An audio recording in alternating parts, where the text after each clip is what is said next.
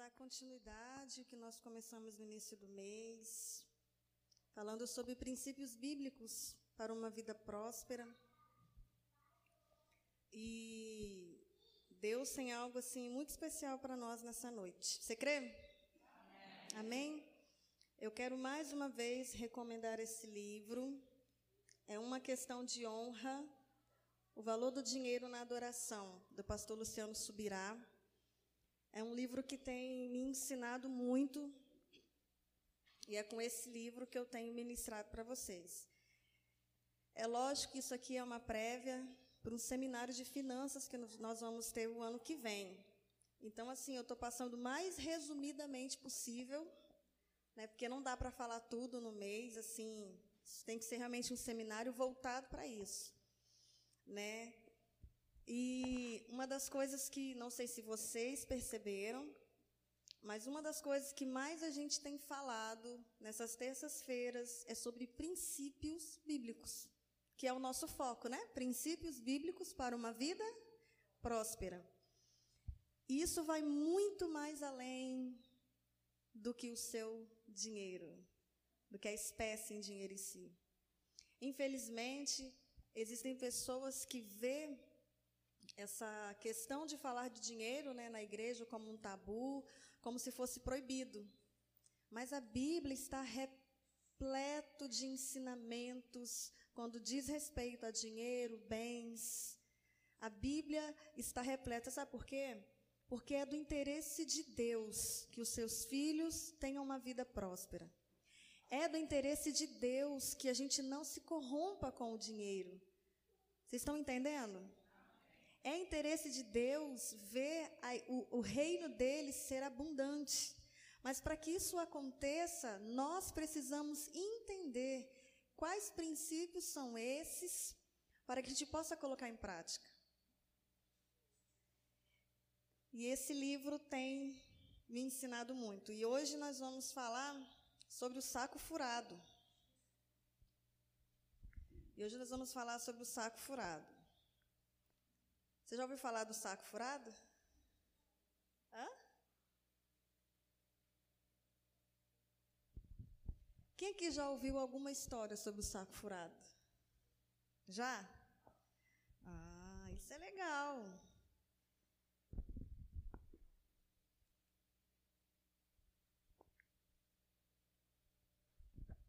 Isso é legal. Você sabia que muitas das vezes a gente é, programa muitas coisas na nossa vida financeira. É, a gente guarda muito dinheiro. Amém, né, irmãos? Amém, né? A gente guarda muito dinheiro no banco. Amém? Amém. Amém. Isso, em nome de Jesus, é uma realidade dessa igreja, guardar dinheiro. A igreja tem que aprender a poupar. Viu, igreja? Tem que aprender a poupar. Porque existem os tempos de vacas gordas, mas também existe o tempo de vacas magras. E a gente precisa estar muito alerta a isso. E a pandemia nos trouxe essa realidade. Tá? Muito, principalmente autônomos. Eu não vou nem dizer principalmente, porque teve muita gente de, que trabalha de carteira assinada que foi demitido. Só que não tinha reservas para poder passar o tempo de vacas magras. Mas por quê? Por uma falta de educação financeira. Então, nós precisamos aprender a poupar. Isso é, o, é a poupança de emergência, ela precisa, ela precisa é, ser uma realidade na nossa vida. Porque a gente nunca sabe o dia de amanhã, ainda bem. Ainda bem que se soubéssemos, não ia ser nada legal. Alguma vez na vida de vocês, me conta aí, alguma vez vocês pegaram uma quantia de dinheiro, colocaram no bolso assim, e aí foram comprar ou pagar alguma coisa e de repente, de repente, quando você coloca a mão no bolso, você percebe que o seu bolso estava furado? Que já, quem aconteceu aqui? Já, gente, já aconteceu comigo. Eu fiquei muito assustada, porque eu achei que eu tinha deixado dinheiro em casa. Até que eu descobri que o meu bolso estava furado. E aí, perdi o dinheiro. Perdi o dinheiro. E o que, que a gente faz nessas horas? Chora? Vai procurar? Eu, eu, eu, eu tento procurar também, né? Mas dificilmente eu lembro onde eu passei assim, exatamente, né? Porque a gente nunca sabe aonde que realmente caiu, ou se alguém passou atrás da gente por não ser tão fiel ao Senhor e por não conhecer Deus, viu e não entregou o dinheiro para a pessoa. Ah, deixa eu falar uma coisa para vocês. Às vezes nós falamos tão mal dos políticos, falando que eles são corruptos, que eles roubam o dinheiro do povo. E aí, quando chega a nossa vez de sermos fiéis ao Senhor, a gente vacila. E isso é um princípio quebrado. Isso também é um saco furado. Eu não sei se vocês já fizeram isso. Se fizeram e não pediram perdão a Deus e nem a pessoa, ainda dá tempo que você está vivo. Mas se algum dia você viu a pessoa andando e o dinheirinho dela caiu, você só olhou assim, zuf, colocou no bolso e foi embora, ei, isso é roubo. Isso é roubo. E a Bíblia diz que ladrão não entra no céu, não. Se você foi num armazém, na padaria, seja até mesmo no trocador. Né? Hoje é, é, é, cartão, mas antigamente a gente tinha trocador. Mas te passaram dinheiro a mais e você não devolveu, isso é roubo. Isso é roubo. E ladrão não entra no céu, viu? Hashtag fica a dica. Porque o que, que acontece quando falta dinheiro no seu troco? O que, que você faz? Você volta lá, né, para pedir seu dinheiro, não é? Para deixar dinheiro para trás? Que coisa, né? Mas eu já fui caixa. E quando a gente, infelizmente, acaba cometendo é, o erro de passar um troco a mais, isso sai descontado do caixa, tá? Do caixa do dia. É descontado do salário da pessoa. Você está roubando o caixa, você está roubando aquela operadora de caixa. Isso é pecado, isso é um saco furado, isso é quebra de princípios. Isso não é de Deus, não é papel de cristão. Amém? Você está aí, né? Amém. Olha, eu já até falei do primeiro aí, tá?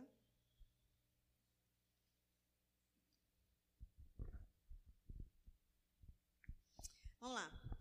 Uma das principais razões da falta de prosperidade financeira é abordada na Bíblia como tendo raiz, você sabe o que, gente? Egoísmo. Egoísmo e na falta de sensibilidade para com quem deve ser feito em prol a casa e do reino do nosso Deus. Se por um lado a lei das primícias, ela traz bênção, ela conduz a bênção, né, para colocarmos Deus em primeiro lugar, por outro lado, deixar de cumprir a primazia com o Senhor nos traz maldição porque é quebra de princípio. O que, que Jesus diz para a gente? Ó, buscai em primeiro lugar o reino e a justiça de Deus. Nunca se esqueçam da justiça, tá? O reino e a justiça de Deus. E muitas das vezes, igreja, nós deixamos de buscar em primeiro, em primeiro lugar, o reino de Deus. Quando a gente deixa essa primazia do Senhor, quando a gente deixa de dar a Deus o que é dele por direito, mas com a intenção de adorá-lo, de fazer distinção dele para os demais, nós estamos cometendo pecado.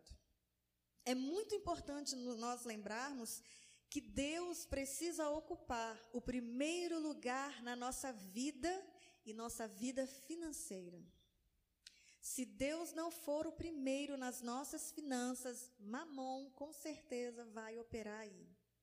E muitas das vezes fazemos grandes planos, grandes projetos. Ah, eu quero isso, eu quero aquilo. Mas nós não conseguimos desenvolver, não conseguimos crescer. Por quê? Porque Deus não está em primeiro lugar nesse projeto, nos seus projetos financeiros. Não sei você, mas achar que somente vir ocupar uma cadeira, ouvir uma palavra, ir numa célula e vir aqui entregar as primícias, a oferta e o dízimo de qualquer jeito, achar que isso tem agradado ao Senhor, não tem. Ui. A intenção, aquilo que nos motiva a ir numa célula, isso agrada ao Senhor. Se a sua motivação for certa, referente a deixar Deus ser o primeiro na sua vida, aí ele se agrada. E com a motivação errada, não agrada ao Senhor. Entregar uma oferta porque estão pedindo, isso não agrada a Deus. Isso não traz nenhum benefício para você. Pelo contrário. Pelo contrário. A Bíblia diz que se nós não agradarmos, se nós não honrarmos ao Senhor e desprezá-lo, ele também nos desprezará. Isso é bíblico. Ele não vai deixar de te amar, mas ele vai te desprezar sim. Nossa, que Deus carrasco, né? Não, filha, a gente que é ruim mesmo. O povo ruim é o ser humano. O ser humano é muito ruim. O ser humano tem um coração muito duro.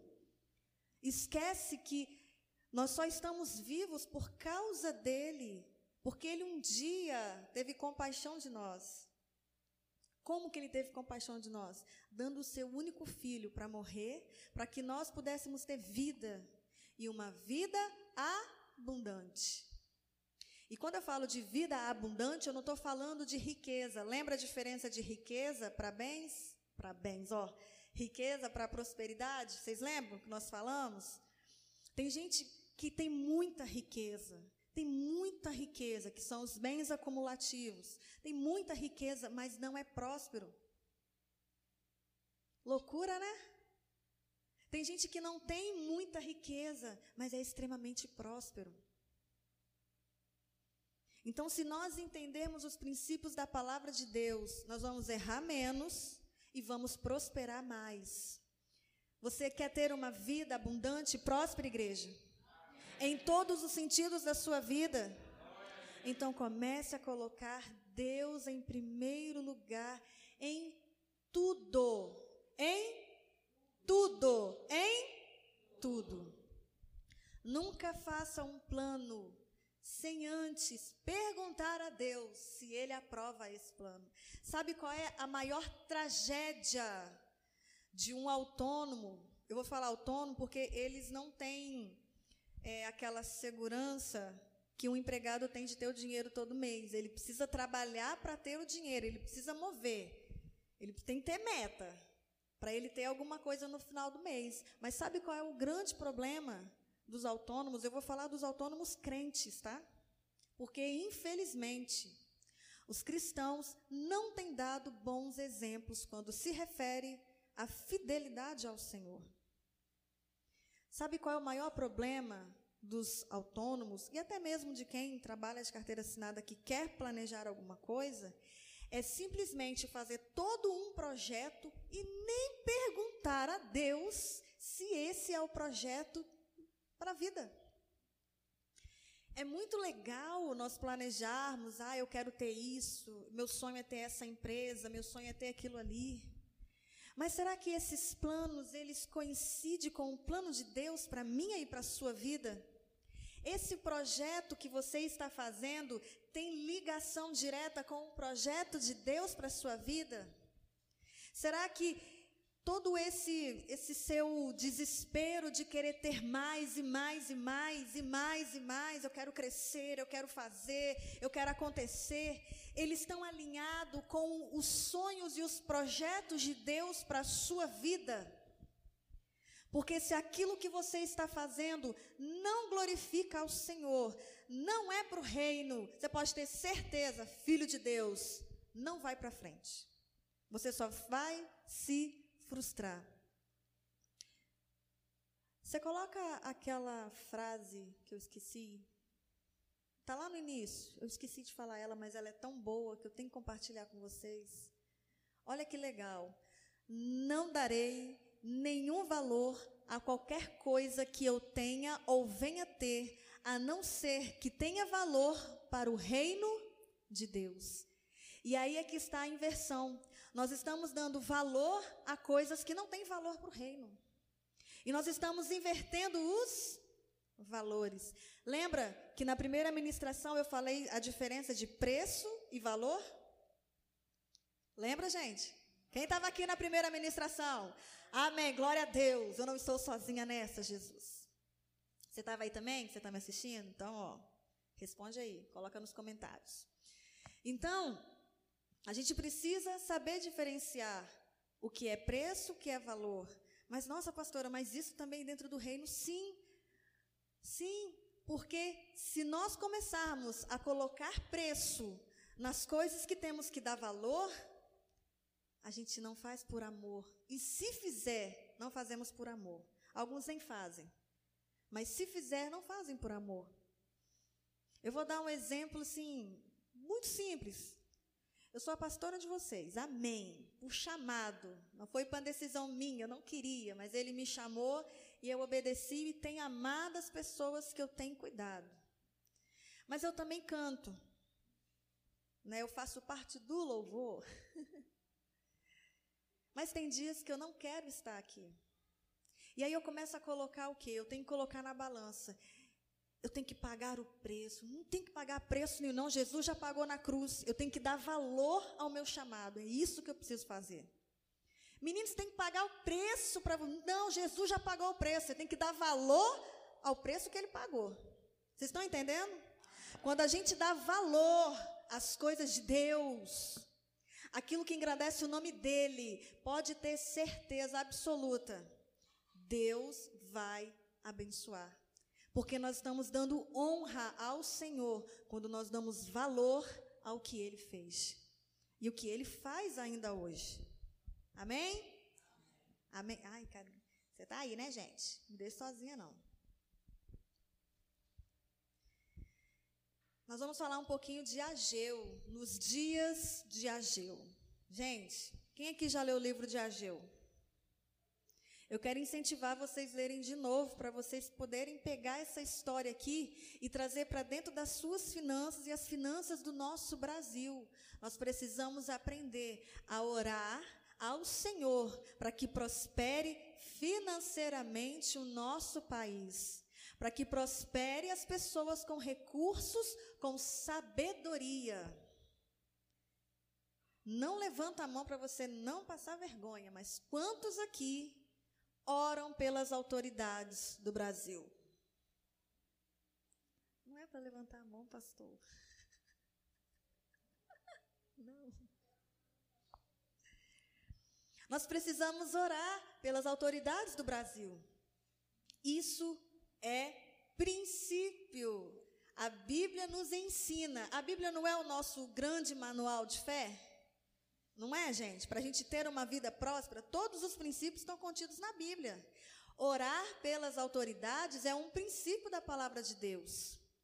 Falar mal das nossas autoridades é uma quebra de princípios.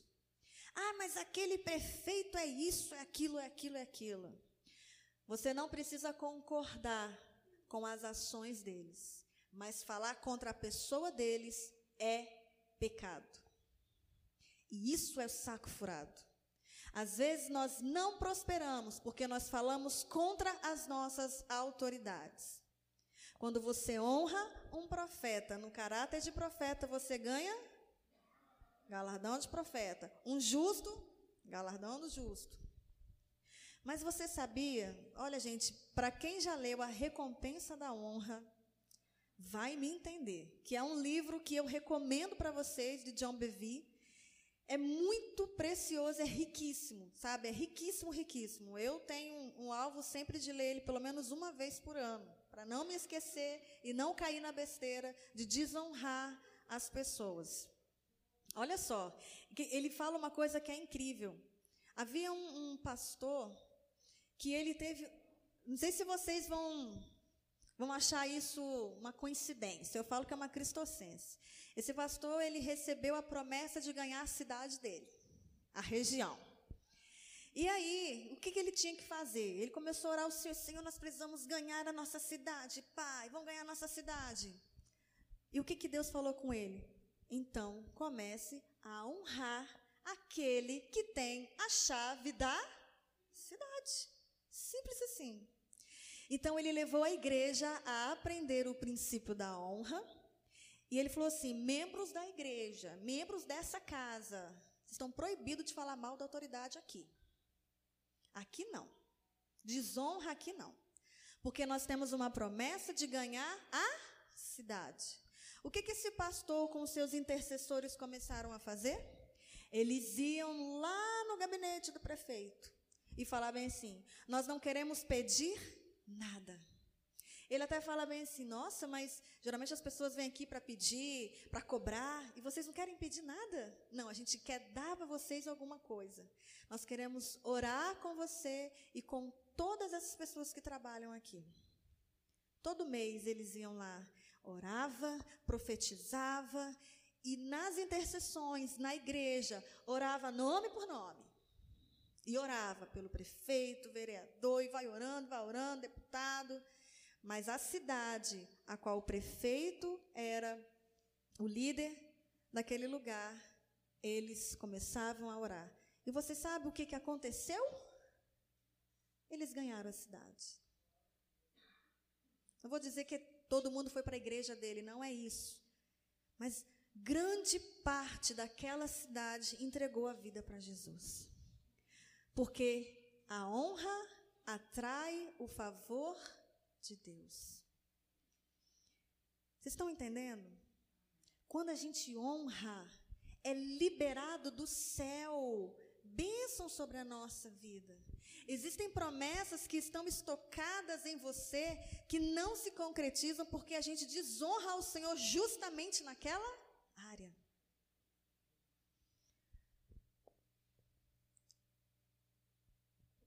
E nos dias de Ageu não foi diferente. Nos dias do profeta Ageu, né, que o povo estava voltando do cativo, que eles foram cativos na Babilônia, e ele se encontrava sem disposição nenhuma para reedificar a casa de Deus. Misericórdia. Eles davam desculpas a respeito da sua responsabilidade, mas ao mesmo tempo, eles edificavam suas próprias casas, uh, tudo para o seu próprio conforto, mas se esqueceram da casa de Deus. O povo voltou, depois que eles voltaram do cativo, tão egocêntricos, tão mesquinhas, que eles não mais se importavam com a reconstrução da casa de Deus. Mas eles estavam tão preocupados em ter uma casa bonita, em ter os seus próprios negócios prosperando, que eles não estavam nem aí. Eles não estavam cumprindo com a sua responsabilidade com a casa de Deus. Ah, mas Deus, ele protestou essa ação, essa atitude do povo.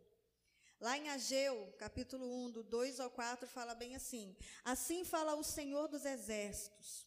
Este povo diz: não veio ainda o tempo, o tempo em que a casa do Senhor deve ser edificada.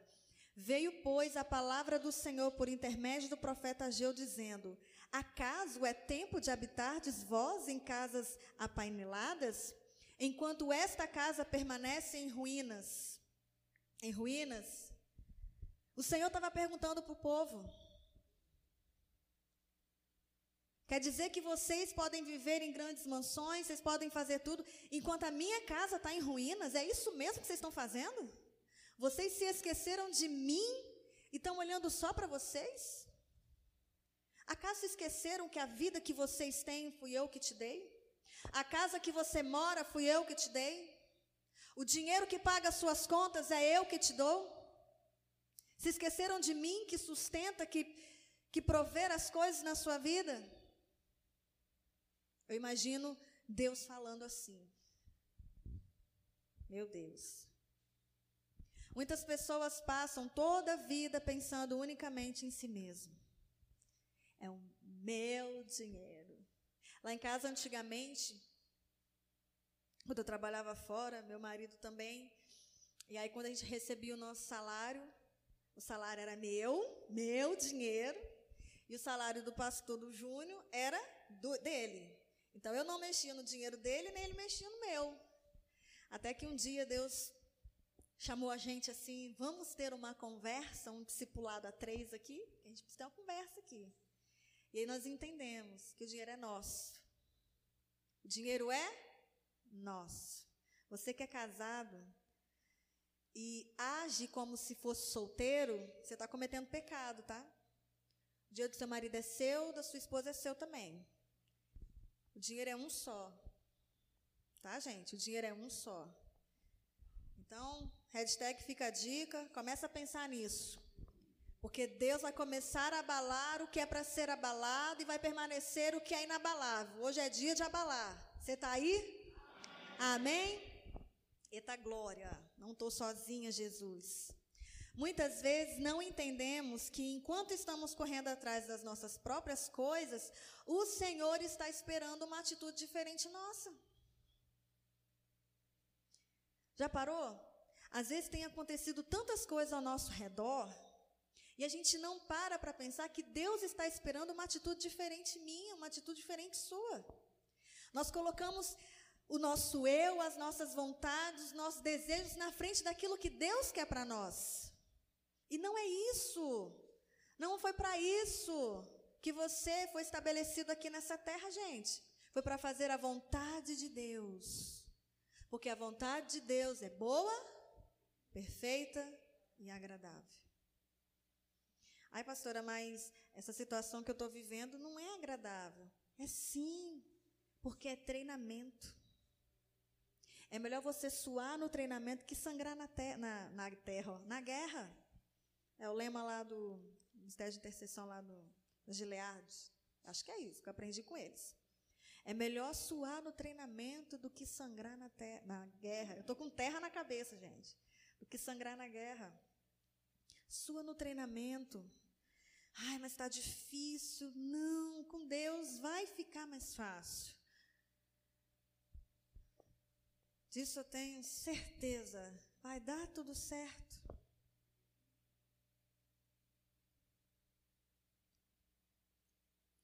Foi o que Deus disse ao seu povo por meio do profeta Ageu, lá em Ageu 1:8.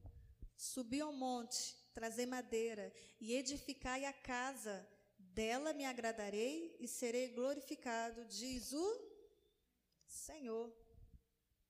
Deus ele protestou a atitude do povo. Ele protestou a atitude do povo.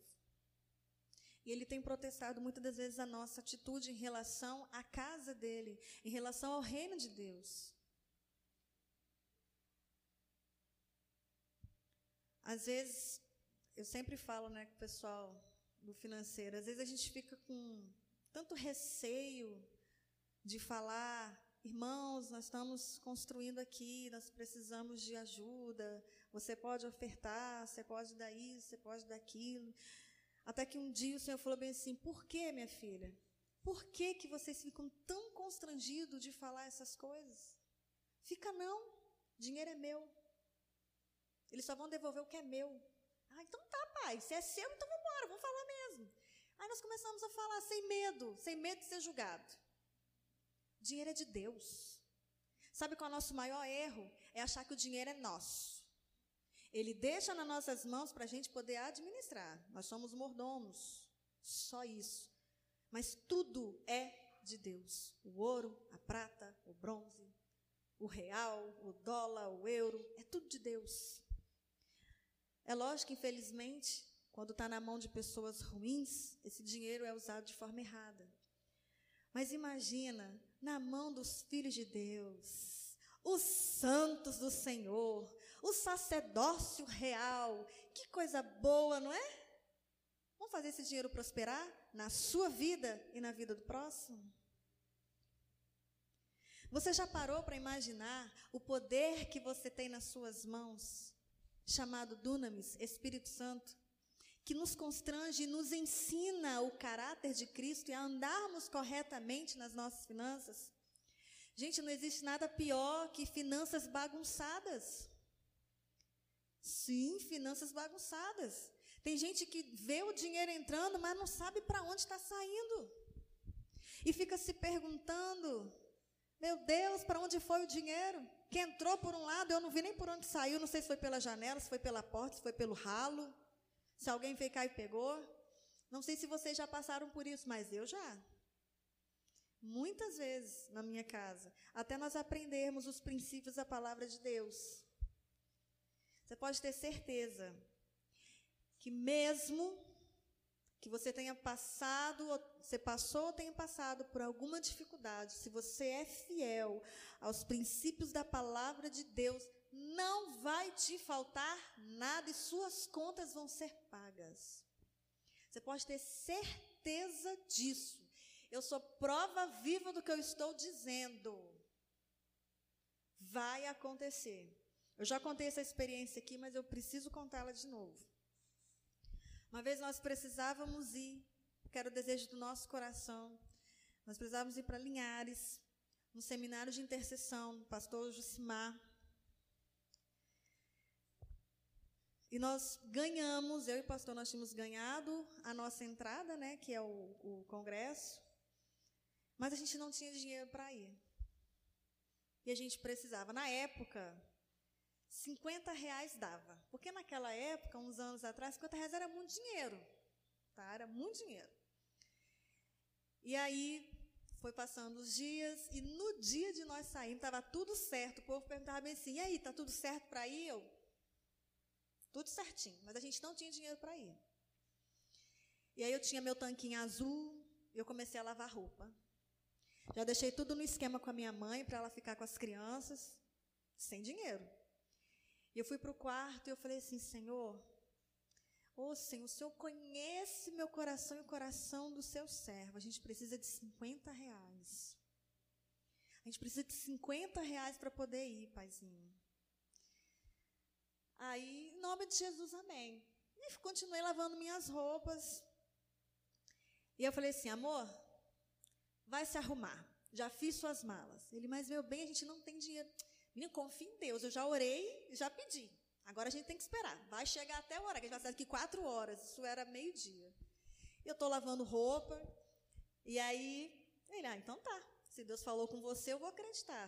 E foi tomar o banho dele, começou a se arrumar, colocou a blusinha dele. E eu fui lá, terminei. Só, vou terminar de lavar roupa aqui, vou tomar meu banho, vou pintar meu cabelo. A gente vai esperar a provisão de Deus. Ele, beleza. Homem de fé, tá? Porque acreditou em mim, homem de fé. E aí, Diz ele que enquanto ele estava escovando os dentes, ele sentiu uma mão, que ele tinha uma camisa que tinha um bolsinho. Ele sentiu uma mão entrando no bolso dele. E aí achou aquilo estranho, colocou a mão assim, apalpou e não fez nada, continuou escovando os dentes. E aí ele se sentiu incomodado com aquilo, colocou a mão de novo e puxou. Gente, uma nota de 50 reais. Aí veio ele, amor, você não sabe o que aconteceu. Eu falei, hum, conta-me. Jesus colocou 50 reais no meu bolso. Eu, ai, amor, é o dinheiro que a gente precisava para poder ir. Agora vamos embora. E aí agradecemos ao Senhor, arrumamos o que tinha que arrumar, deixamos as crianças na casa de mamãe e fomos para a intercessão. E fomos. E eu assim, Senhor, que coisa louca. A gente contar isso pro povo, chamar a gente de doido, né? Quando chegou lá no seminário, nós fomos direto para uma sala dos intercessores, começamos a orar, né, que a gente já entra assim, no seminário de intercessão para orar. E fomos orar, orar com os pastores. E no momento de uma ministração muito preciosa, estava eu e o pastor assim, veio a equipe de intercessão e fez uma roda assim em nossa volta. E aquele povo assim, bem doido, tipo a gente assim, né? E começaram a orar, e ora em língua daqui, um fogo descendo. De repente, Deus me, me mostrou um, uma moeda desse tamanho assim, de, de ouro. E ele veio, veio, e eu fiz assim com a mão, e ele colocou na minha mão. E aí o intercessor veio e falou bem assim: fecha sua mão, porque isso aqui é seu. É seu, fecha. E eu fechei. Pense em alguém, minha filha, que fez um escândalo. Fui eu.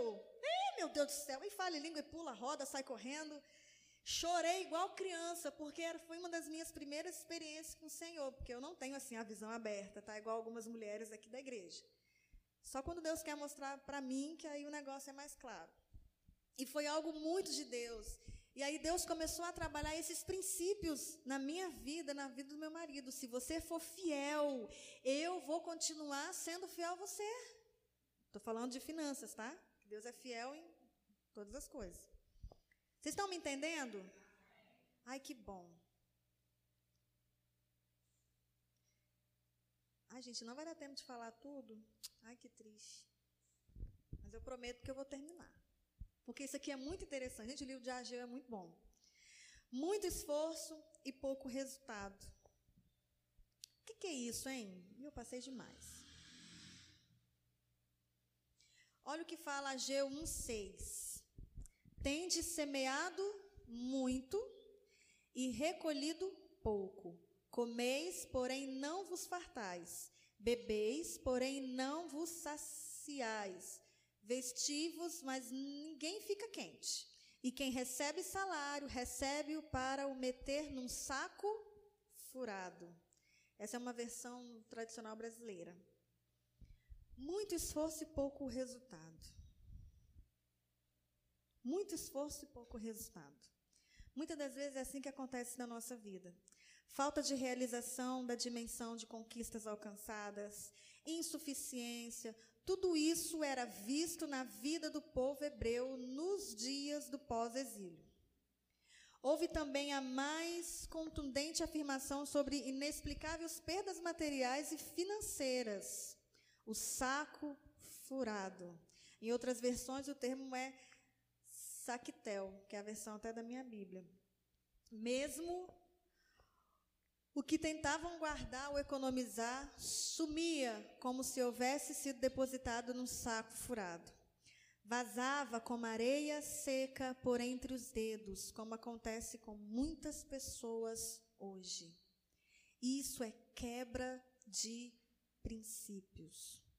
Uma vez, uma família né, da igreja que a gente se reunia, e falava assim, gente, preciso que orem por mim, né? Minha vida financeira está assim. E aí, o pastor muito sábio falou bem assim, calma aí. Antes da gente orar, só me responda uma coisa. Você é dizimista? Não. Então não vou orar por você não. Seu problema se resolve com fidelidade. Seja fiel ao Senhor e você vai mandar esse devorador embora. Não vou orar pela sua vida. Uau, que lição que eu aprendi. Não dê pérolas a porcos. Não faça isso. Não faça isso. Existem coisas que acontecem dentro da nossa casa que só vai resolver quando eu e você tomarmos uma posição. Não adianta querer vir outra pessoa para orar por uma coisa que você sabe que é só você se posicionar que as coisas acontecem. Hashtag fica a dica. Está com a vida financeira toda bagunçada, não é dizimista? Não vou orar por você, não. Porque isso é princípio. Quer repreender devorador? Seja fiel no seu juízo. Quer ver as comportas do céu abrir sobre a sua vida? Oferte com amor. Quer ver todo o seu dinheiro ser santificado? Comece a primici primiciar. Coloque Deus em primeiro lugar. E isso não é só dinheiro. Pelo amor de Deus, se eu toco, se eu canto, se eu fico na introdução, se eu vou fazer uma tarefa na minha célula, faça com a motivação correta. Você quer ver Deus prosperar a sua célula? Quer, gente? Quer ver Deus prosperar a sua célula em todas as áreas que ela precisa de prosperar? Coloque Deus em primeiro lugar, inclusive nas tarefas que é dadas a, dada a vocês. Não existe nada pior. Eu fico imaginando o coração de Deus quando ele vê um filho dele indo para a célula, bem assim, ó. Vou lá, né? Vou lá, porque se eu não for, meu líder vai ligar para mim, né, Rose? Né, Jaciné? Meu líder vai ligar para mim, para me encher o saco, porque eu não fui para a célula. Aí eu vou. Eu vou porque tem que ir. Só que essa pessoa aqui tá com quebra-gelo. Bom, irmãos, vamos lá, né? Me mandaram fazer o quebra-gelo. Acabou, filho. Acabou. A atmosfera foi lá embaixo. Estou com quebra-gelo aqui, né? Então. Eu não preparei assim lá muitas coisas, não, porque não deu tempo. Mentira! Nossa, mentira não deu tempo não. Vamos fazer um negócio aí. Qual a fruta que você gosta de comer? E a sua? Ah, que legal, irmão. Vamos orar agora. Sangue do Cordeiro. Eu fico imaginando o coração de Deus. Por que, que ele fez isso comigo? Eu procuro sempre fazer o melhor para ele. E é assim que ele me trata. Porque cada tarefa que você está responsável, primeiro, primeira oferta da sua tarefa é para Deus, não é para sua célula. Se você entender isso, você vai começar a trabalhar do jeito certo. A sua oferta, a sua primazia de quebra-gelo, a sua primazia de louvor tem que ser para o Senhor. Estou com um momento ofertório. Hum, falar de dinheiro na célula. Já fala lá na igreja, gente. Tem que falar de dinheiro na célula também. Motivação errada. A pessoa vai dar o aviso numa tristeza. Parece que está falando de um funeral. Não motiva ninguém. Misericórdia. Faz de qualquer jeito. Vai fazer uma edificação. Oh, não deu tempo de estudar, não. Tá? Me desculpa. Desculpa, não. Você falta de vergonha na cara. Tem que estudar. Se Deus te deu o privilégio de fazer algo em comunhão com o corpo, Faça com amor. Faça com amor, porque é para o Senhor. Quer ver Deus derramar favor na sua célula? Comece a primiciar o Senhor com aquilo que Ele tem colocado nas suas mãos. Pastora, não estou com tarefa nenhuma. Como é que eu faço agora para primiciar na minha célula? Tire as primeiras horas do seu dia e interceda pela sua célula. Interceda pelos seus líderes. Ou, gente, povo que carece de oração é líder de célula. Eu posso dizer que eles são os meus braços direito e esquerdo, meio do pastor, porque eles nos ajudam a pastorear a igreja. É um povo que necessita, carece de oração, são os líderes de células. Então, quer colocar Deus em primeiro lugar no reino, então invista no reino. Se você está vendo que a sua célula está precisando de um como é que é o nome daquilo, gente? É placa, não, né? Um banner. E você tem condição de ofertar o banner, pelo amor de Deus, para de dividir um real para cada um. Tira esses 50 reais que está na sua bolsa e oferta para poder fazer esse banner da sua cela. Misericórdia. Tem que tirar escorpião do seu bolso aí. Sua cela precisa de cadeira? Não, pastora, tem cadeira lá na igreja. Não, a cadeira daqui é para o pessoal que vem aqui. Então vocês ofertam aí, comece a comprar cadeira, banquinho para sua célula. Compra bexiga para enfeitar. Coloca cartaz, não seja bem-vindo. Pelo amor de Deus, o povo tem miséria de levar lanche para a célula. Não tenho dinheiro, não. Meu filho, tem um monte de pé de fruta aí, ó. Pede os irmãos, você pode me doar? Agora está dando muita acerola. Tem muita acerola por aí, por aí. Leva um suco de acerola para sua célula. Faz bolinho de chuva. Não sei, inventa. Mas se deixa ser usado, isso é reino. Às vezes a gente não tem, não tem usura de gastar 50, 100 reais numa progressiva no cabelo, ou vai no Beleza Natural para deixar os cachos assim. Eu não fui não, tá, gente? Estou precisando e no Beleza Natural, quer comprar um creme, vai comprar um sapato, mas fica com usura de comprar um bolo para levar para a célula. Ei, para de colocar preço no reino de Deus e começa a dar valor ao reino de Deus. Para de colocar preço. Dificuldade. Dá valor ao reino de Deus. E a sua célula faz parte do reino de Deus. As vidas que nós estamos ganhando no, bairro, elas vão toda semana participar da célula. Célula é um organismo vivo da igreja. Tem que entender isso. Aqui vocês só escutam, mas lá na célula vocês compartilham aquilo que Deus falou no coração de vocês.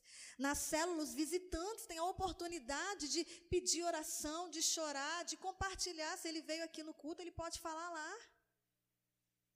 Aqui é complicado, né? O ajuntamento aqui. Lá, valoriza a sua célula. E para de preguiça.